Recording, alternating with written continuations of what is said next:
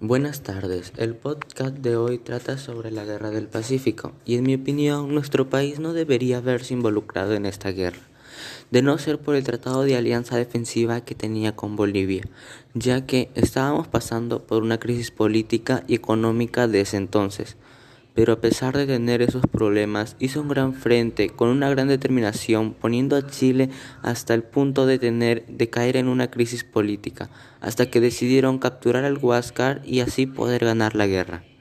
André, ¿cuál es tu idea de la guerra del Pacífico? Mi opinión es de que bolivianos, chilenos y peruanos han tenido una etapa de posguerra a corto, mediano y largo plazo, llena de encuentros y desencuentros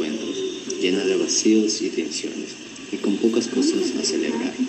El elemento más notable de esta imposibilidad de generar una situación de estabilidad en la región se tradujo en un gasto militar enorme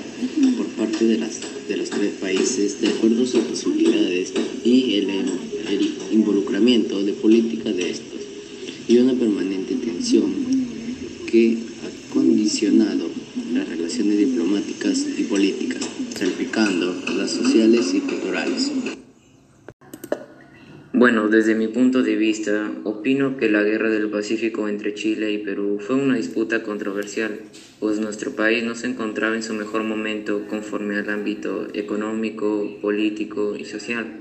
Gracias a ello, el conflicto ha influenciado las relaciones, siendo incluso utilizado como parte de la construcción identitaria y nacional de cada país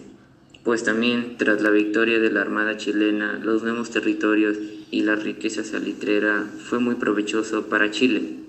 En cambio, esto también impactó en la vida de las personas y los conflictos diplomáticos que se mantienen hasta el día de hoy.